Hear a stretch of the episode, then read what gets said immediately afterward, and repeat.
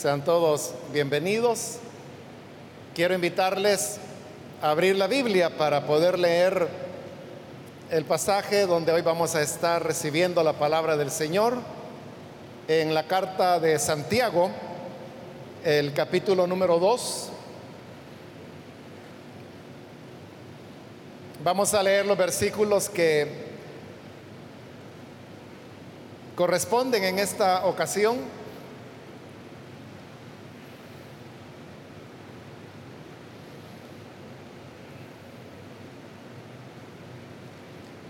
Dice la palabra de Dios en Santiago capítulo 2, versículo número 8 en adelante. Si en verdad cumplís la ley real, conforme a la escritura, amarás a tu prójimo como a ti mismo, bien hacéis. Pero si hacéis acepción de personas, cometéis pecado y quedáis convictos por la ley como transgresores. Porque cualquiera que guardare toda la ley, pero ofendiere en un punto, se hace culpable de todos. Porque el que dijo, no cometerás adulterio, también ha dicho, no matarás. Ahora bien, si no cometes adulterio, pero matas, ya te has hecho transgresor de la ley. Así hablad y así haced como los que habéis de ser juzgados por la ley de la libertad. Porque juicio sin misericordia se hará con aquel que no hiciere misericordia. Y la misericordia triunfa sobre el juicio. Amén. Hasta ahí dejamos, hermanos, la lectura. Pueden tomar sus asientos, por favor.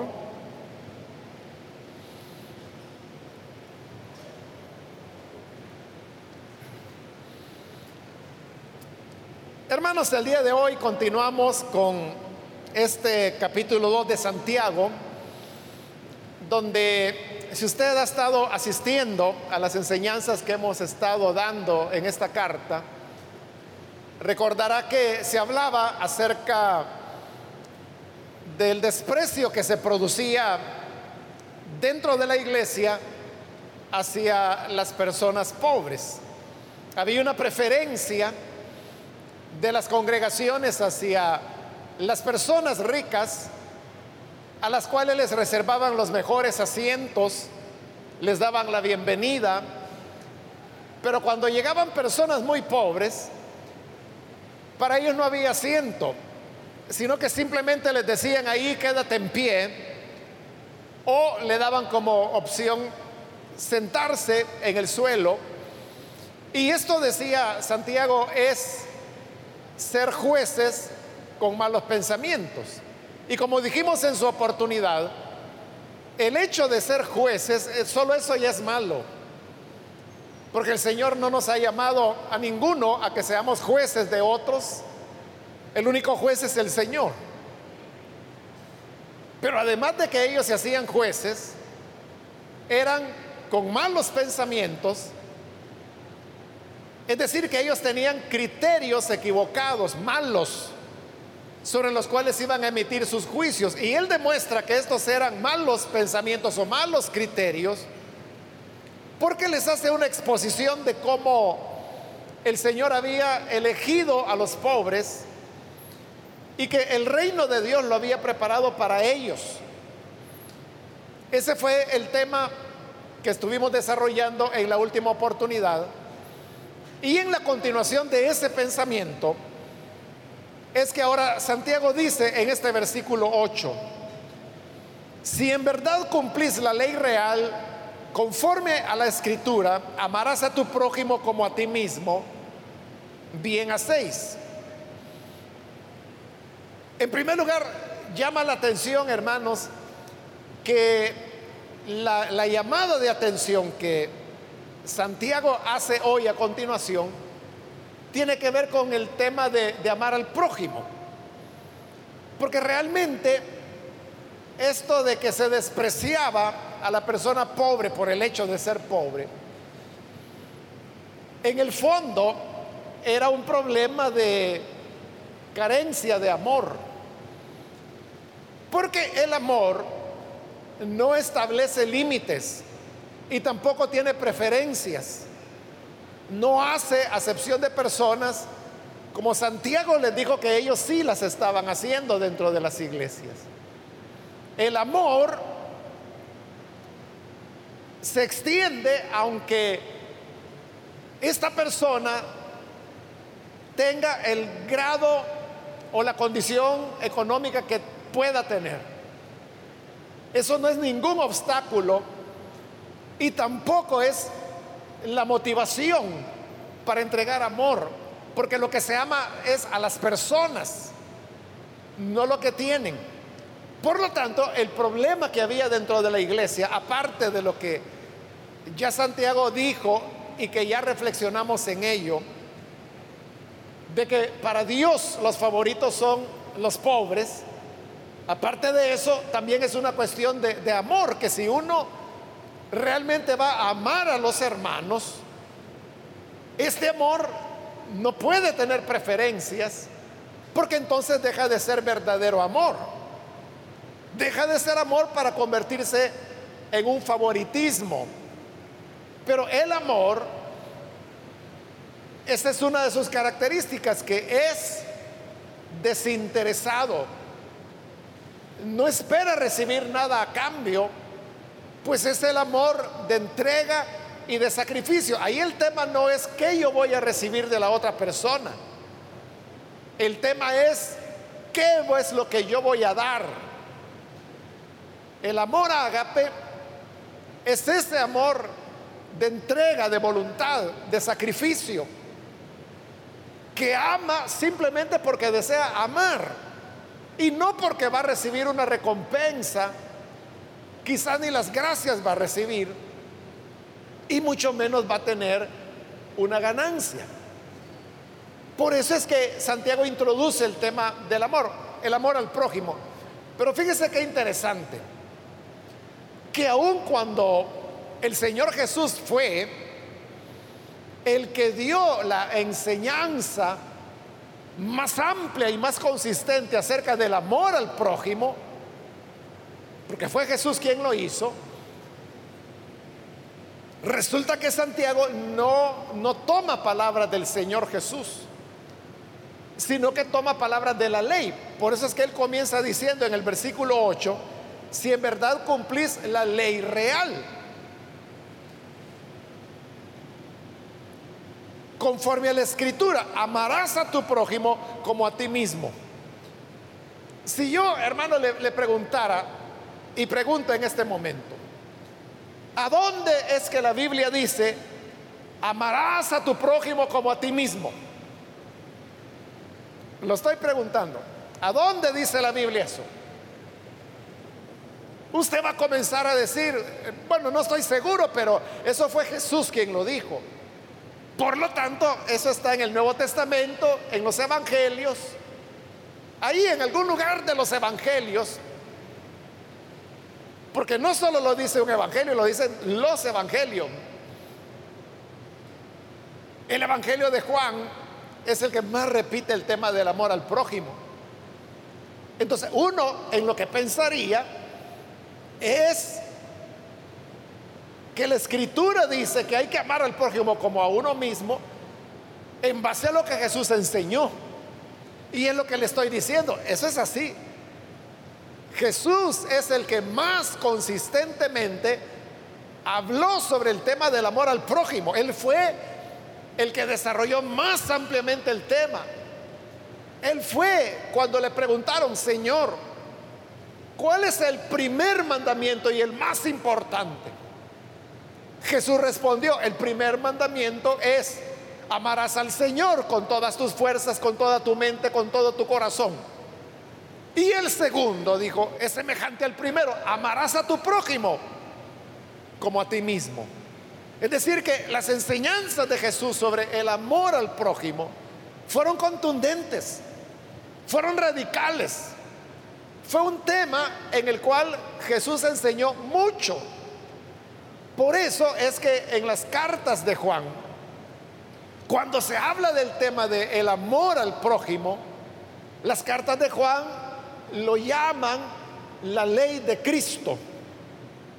Porque fue Jesús quien enseñó eso. Y por eso le digo, llama la atención que aquí Santiago, en lugar de citar palabras del Señor Jesús, no la cita, sino que lo que cita es la ley de Moisés. Y si yo le pregunto, ¿en qué lugar la ley de Moisés dice, amarás a tu prójimo como a ti mismo? Lo pondría en un problema. Porque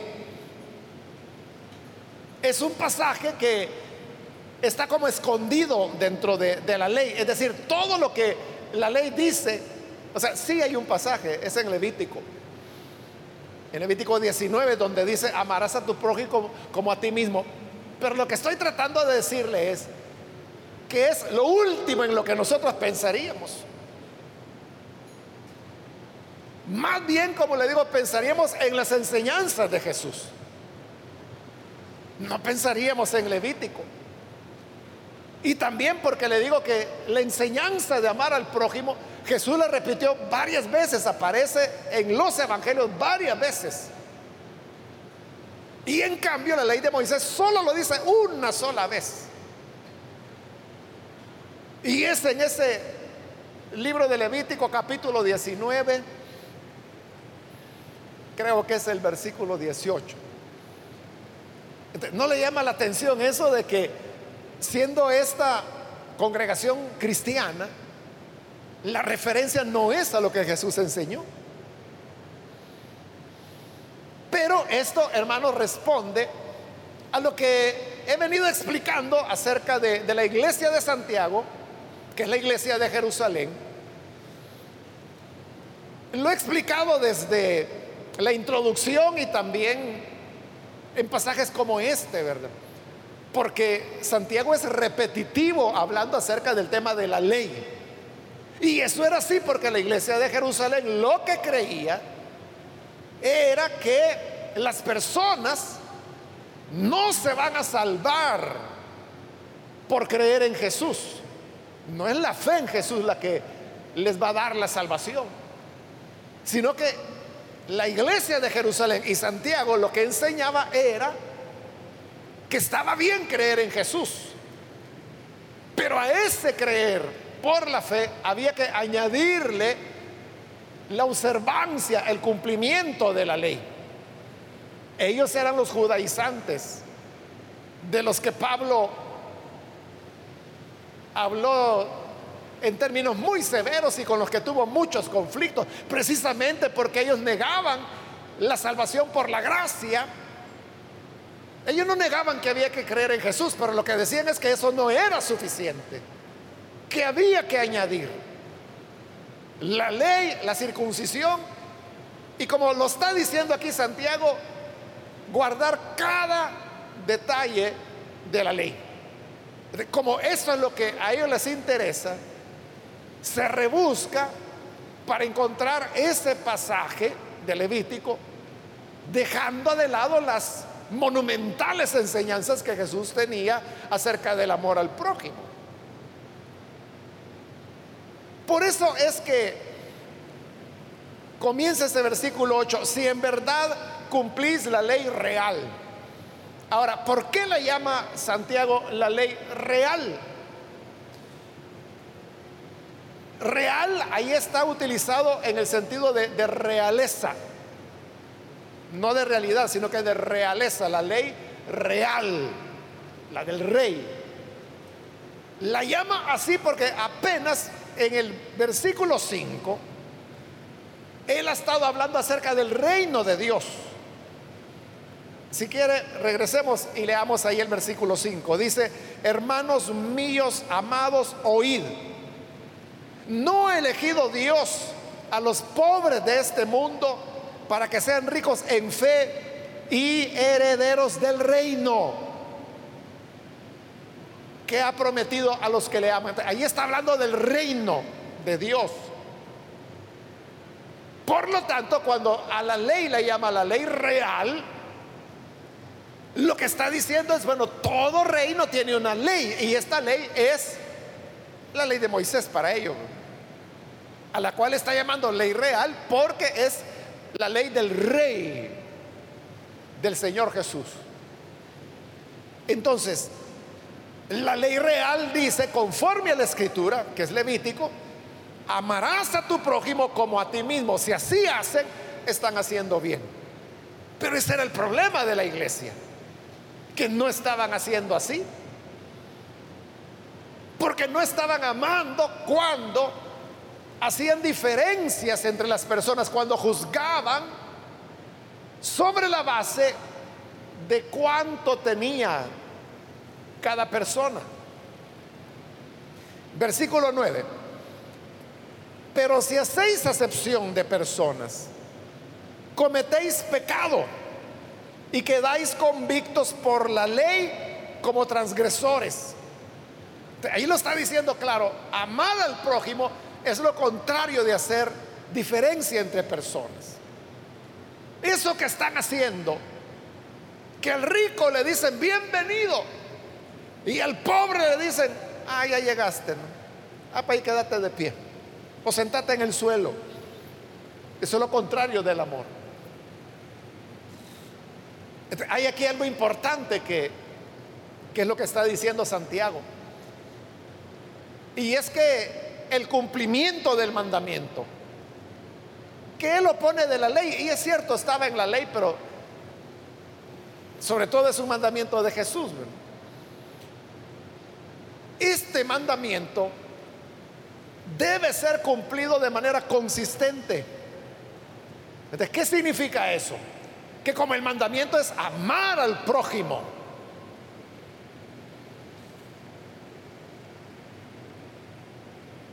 Si ese es el mandamiento, entonces uno tiene que entender exactamente qué es el amar. Porque vea, pongámonos en el lugar de, esa sinagoga, porque es lo que Santiago escribió, ¿verdad? Que cuando se reunían en la sinagoga, dice que llegaba el pobre y lo despreciaban, llegaba el rico y lo alababan. Y ahora viene Santiago y le dice, ¿saben? Ustedes que están haciendo esa diferencia entre personas es porque no están cumpliendo el mandamiento de amar al prójimo. Entonces ellos podían contestar, no, no, mire hermano Santiago, no, no. Es que nosotros no tenemos nada en contra del pobre y que no ve que entró a la sinagoga, pues. Que no ve que lo recibimos. Es cierto que lo dejamos de pie, pero no le dijimos que se fuera. Nosotros no lo odiamos. No odiamos a los pobres. Hay mucha gente que es así, que no entiende lo que es el amar. Porque el amar es algo consistente, es algo positivo, que se tiene que llevar a, su última dimensión. Amar no es que yo diga, no, es que yo no los odio. Yo, yo, no les tengo odio, lo único que como sé cómo son, yo lo que hago es que guardo mi distancia. Eso no es amar. El amor no anda buscando distancias. No anda buscando alejarse ni separarse. Pero la gente puede decir, no, es que yo no odio. Alto. Es que Jesús no dijo no odien. O la ley, el Levítico no dijo no odien. Lo que dijo es amen a su prójimo. Si usted dice, no, es que yo no, yo no odio a nadie, yo no le deseo el mal a nadie, eso no significa que estés amando al prójimo. Eso lo que significa es lo que tú estás diciendo. Que saber si es cierto, ¿verdad? Pero supongamos que es cierto. Lo que significa es que no estás odiando a nadie, que no le estás deseando el mal a nadie. Pero eso no es amar. Amar es cuando hay algo positivo y recordemos que otra característica del amor es que se traduce a hechos, no son palabras. El amor al prójimo, como Pablo Jesús lo enseñó, es amor ágape. Y este es un amor de acción, que no se queda con palabras. La carta a los Efesios lo dice claramente. Allá en el capítulo 5, cuando dice, Cristo amó a su iglesia. Amor, ¿verdad? Cristo amó a su iglesia y se entregó por ella. Ahí lo tienen. Amar lleva a una acción. Amó a la iglesia, pero ¿qué hizo Jesús? Decirle a la iglesia, cuánto te amo. Qué linda eres. Qué belleza de iglesia. Y la dejó que se la llevara el diablo y se condenara. No. Jesús amó a la iglesia, pero ese amor se tradujo en una acción, entregarse él mismo por ella. Y no porque era buena. Porque Efesios sigue diciendo, se entregó a sí mismo por ella para santificarla. Es decir, no era santa. Pero aún así la amó. Y el amor se tradujo en una acción para santificarla. Lo mismo es el amor al prójimo. No puede ser una condición en la que uno diga, no, es que yo amo a todo el mundo. No es cierto. A menos que aparte de esas palabras que estás diciendo, se vea en qué está tu amor. Por eso le digo, para estos creyentes, decir, es cierto que al pobre pues no, no, le damos la, la gran bienvenida, pero no lo odiamos. Es que no es no odiar, la cuestión es amarlos. Y es un amor que, repito, se traduce en hechos. Luego dice en el versículo 10, porque cualquiera que guardare toda la ley, pero ofendiere en un punto, se hace culpable de todos. ¿Cuándo es que una persona se convierte en delincuente? Cuando cometió un delito, es decir, cuando quebrantó la ley, la infringió. Ahora, este delincuente puede decir, sí, es que fíjese que me metieron preso, pero yo realmente no soy tan malo. Es que lo que pasa es que cometí un error, así dicen.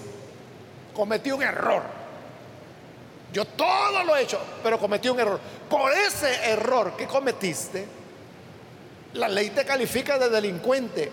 Y por eso eres detenido, eres juzgado, eres condenado y vas a prisión o a pagar la multa que corresponda. Porque ahí no es la cuestión de que si quebrantaste todas las leyes, una puede ser.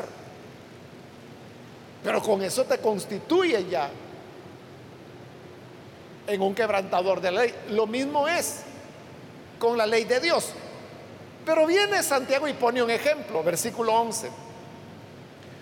Porque el que dijo, que es Dios, ¿verdad? Dijo, no cometerás adulterio también ha dicho, no matarás. Ahora bien, si no cometes adulterio pero matas, ya te has hecho transgresor de la ley. Santiago está tomando aquí dos mandamientos de, de lo que nosotros llamamos los diez mandamientos. No, adulterarás y no matarás. Los dos hermanos son pecados eh, graves, ¿verdad? Si se quiere llamar así. Bueno, esos dos pecados, el adulterio y el asesinato, en la época de Moisés, acarreaba pena de muerte. Entonces, extraña, ¿verdad?, de que Santiago tome como ejemplo dos elementos o, dos, dos dos cosas que son tan evidentemente pecado. Bien pudo haber tomado o el adulterio o el matar, y contraponerlo con algo como eh, mentir o decir un falso testimonio, algo así, ¿verdad? Pero no, por alguna razón pues puso dos cosas graves, ¿verdad? Matar y cometer adulterio. Entonces dice, si hay una persona que guarda toda la ley, circuncidado el octavo día, participa de todas las ceremonias del judaísmo, es decir, cumple todos y cada uno de los puntos de la ley. Pero ¿qué sucede? Que un día cometió adulterio. No mató, pero sí cometió adulterio. Entonces, por el adulterio que cometió, quebrantó la ley. Y lo mismo sería la inversa. Que no cometió adulterio, pero sí mató. Por haber matado, quebrantó la ley, aunque no haya cometido adulterio. No se necesita quebrantar todos los puntos de la ley para ser un transgresor, como lo llama Santiago. Basta con que se rompa o se desobedezca un punto. esto, recuerde, él lo está diciendo relacionado al tema del amor. Entonces, no puede, hermano, alguien, como le estaba diciendo, decir, eh, no, es que yo no odio a nadie. Está bien que no odies a nadie, ya, ya es un paso, pero ¿cuándo vas a comenzar a amarlos? Porque al amarlos, ahí es donde verdaderamente estás cumpliendo la palabra o la ley, como Santiago dice. Si en la iglesia habían hechos de amor hacia el rico y de frialdad hacia el pobre o de indiferencia hacia el pobre, eso no es amar. Y ahí no valía decir, no, es que no es que odiemos, no es que no los queramos, es que también los recibimos en la iglesia, lo único que este estimado queremos darle un lugar especial. Eso no es amar, decía Santiago. Y si no estás amando, entonces eres transgresor de todo. Tal vez no mataste, tal vez no cometiste adulterio, tal vez no robaste. Pero si no estás amando consistentemente, positivamente, eres tan desobediente como que si hubieras matado o robado o adulterado, o todo junto. Entonces dice el versículo 12, así hablad y así haced, como los que habéis de ser juzgados por la ley de la libertad. Ya habíamos visto en el capítulo 1 que a la ley Santiago le había dado el nombre de la ley de la libertad. Y eso era en oposición a lo que Pablo enseñaba, porque Pablo decía que la ley era el ministerio de la esclavitud. Y lo comparaba con los hijos de Agar, que como Agar era la esclava de los hijos de Agar nacían en esclavitud. Entonces Pablo decía, todo el que practica o quiere justificarse por la ley es un hijo de esclavitud. Pero como estos son los judaizantes, ¿verdad? ellos están rebatiendo y la llaman la ley de la libertad.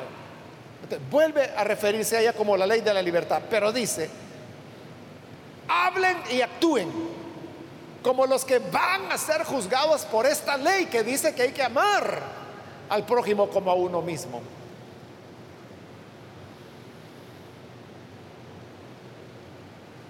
Es decir, cada día, hermanos, y en todo lo que hacemos, debemos hacerlo con la perspectiva que esta vida terminará un día, ya sea porque vayamos a la tumba o porque el Señor venga a traernos. Pero que va a terminar, va a terminar. Y luego vendrá el tribunal de Cristo, donde todos tendremos que comparecer, dar cuentas ante el Señor. Y dice que ahí se nos va a juzgar acerca de lo que hablamos y lo que hicimos sobre la base del mandamiento del amor al prójimo. Todo, hermano, todos los días nosotros debemos pensar que un día vamos a llegar a estar ante la presencia del Señor para ser juzgados. Y entonces, ¿qué cosas son las que vamos a llevar delante del Señor? Quizás no actuamos como ellos, como la iglesia, que no estaba actuando en amor. O se habló algo. Es que ese es el punto, hermano, que muchas veces el creyente habla y actúa como que si nunca va a ser juzgado. Como más adelante Santiago va a decir, que con la misma boca con la que bendice a Dios, maldice al prójimo, que fue hecho a la imagen de Dios. ¿Cómo es eso? Que la misma boca que está diciendo, aleluya, aleluya, Jesucito, lindo, cuán bello es mi Señor. Es la misma boca que luego le dice al prójimo, maldito, rata y no sé qué cosas más. Entonces dice Dios, ¿cómo es? Que de una boca va a salir bendición y maldición. Eso no es posible, como tampoco dice de una fuente puede brotar agua dulce y agua amarga. No es posible. La gente actúa sin reflexionar, como que si no van a ser juzgados. Por eso es que Santiago dice, hagan y hablen como los que van a ser juzgados por la ley del amor al prójimo. Es que eres creyente o no eres creyente. Si no eres creyente, pues entonces no es contigo haz lo que quieras. Pero si dices que, eres creyente, no puedes estar maldiciendo a nadie, insultando a nadie. Porque de eso tendrás que dar cuenta. Porque el mandamiento del Señor dice, amarás a tu prójimo como a ti mismo. Y el prójimo son todos. O sea, uno no puede decir, es que el prójimo es mi hermano en Cristo, el que es pagano no. ¿Cómo que no? ¿Quién te dijo que no? Que galán fuera de que uno escogiera quién es su prójimo, ¿verdad? Entonces el muchacho diría, no, si mi prójimo es mi novia y viera cómo la amo. Qué bonito, ¿verdad? Pero recuerde, por eso es que Jesús fue claro y dijo, amen a sus enemigos. Vaya. Vaya, ¿qué más claro lo quiere? ¿De qué dijo Jesús? Insulten a sus enemigos, denigrenlos, maldíganlos. Eso fue lo que Jesús dijo. O dijo, amén a sus enemigos. Ahí está el punto. De eso es que tú vas a ser juzgado. Te van a pedir cuentas a ti. Por eso es que Santiago recomienda, así hablen y así hagan como los que van a ser juzgados por la ley de la libertad, que es el amor al prójimo. Y hace esta otra advertencia, versículo 13, porque juicio sin misericordia se hará con aquel que no hiciere misericordia. Y la misericordia triunfa sobre el juicio. Es decir, nosotros debemos ser misericordiosos siempre y con todos. ¿Por qué? Porque un día a ti es el que te van a juzgar y allí vas a querer que el Señor tenga misericordia de ti. Pero ya, ya te lo está diciendo el Señor. Juicio sin misericordia haré con aquel que no haga misericordia si tú no tienes misericordia, eres severo, eres implacable para juzgar a los otros, así te van a agarrar a ti. Si tú eres de los que dicen, ah, esa hermanita que pecó, sáquenla de la iglesia, expulsenla, pecadora. Como no, dice el Señor, anotado. Y cuando tú tengas que comparecer ante Él, juicio sin misericordia al que no hiciere misericordia. Pero aquel que es misericordioso, dice Santiago, esa misericordia triunfa sobre el juicio. Es decir, esa persona saldrá triunfante siempre porque hizo misericordia. misericordia tampoco implica, hermanos, consentidor, consentir el pecado de la gente. O, decir, es cierto que pecó, pero ay, déjelo. Usted hágase el desentendido como que no vio nada. No, tampoco es eso. Porque el Señor explicó cuál es el procedimiento cuando una persona ha pecado. Ahí está en Mateo 18. Ahí Él explicó los pasos, los cuatro pasos que hay que dar cuando una persona ha pecado.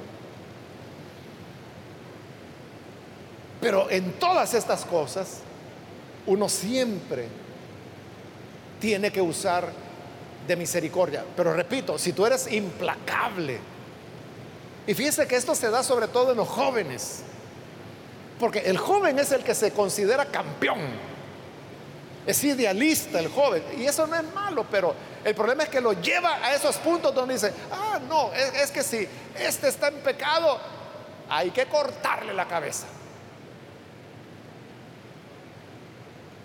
El problema es de que la vida no termina ahí, ¿verdad? La vida sigue.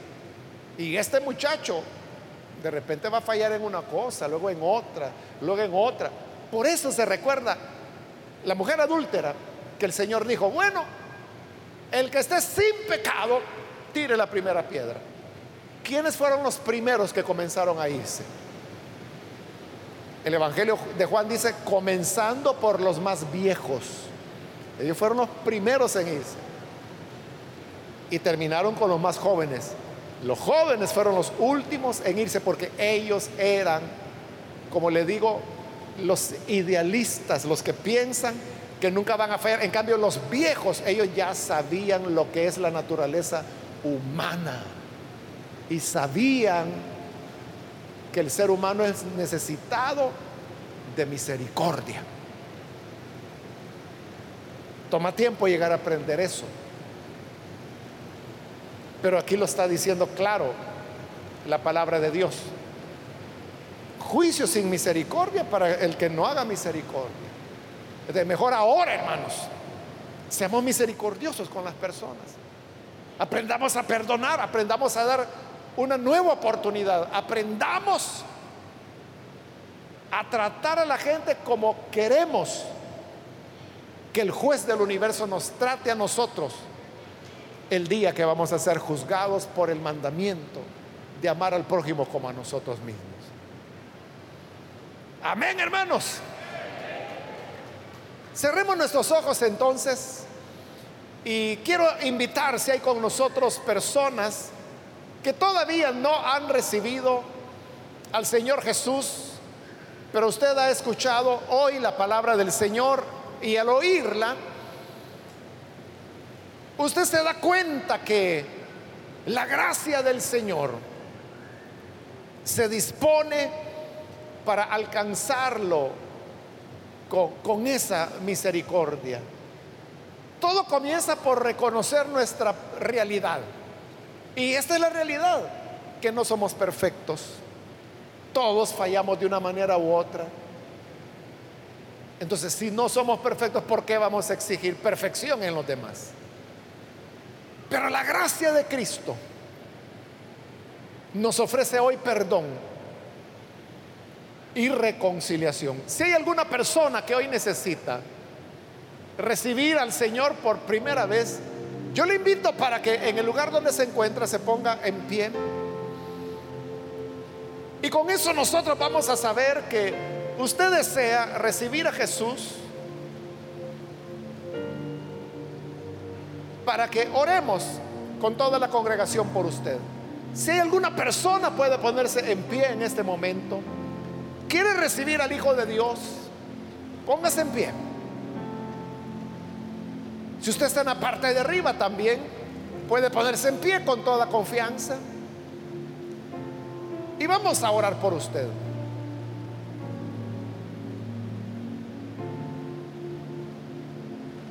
¿Hay alguna persona que lo hace? Hoy hay misericordia para el que la necesite. ¿Quiere recibirla? Ponte en pie. También invito si hay personas que se han alejado del Señor, pero hoy necesitan reconciliarse, rededicar su vida al Señor. Póngase pie, por favor, para que oremos por usted. Le invito, le animo para que venga y pueda recibir al Señor reconciliarse con Él. Póngase en pie y oraremos por usted. ¿Hay alguien que lo hace? Muy bien, de este lado hay una niña, ¿alguien más? Puede ponerse en pie. Vamos a orar ahora, pero hago la última invitación. ¿Alguien más que necesita recibir a Jesús o reconciliarse con Él? Póngase en pie, porque esta fue ya la última invitación que hice.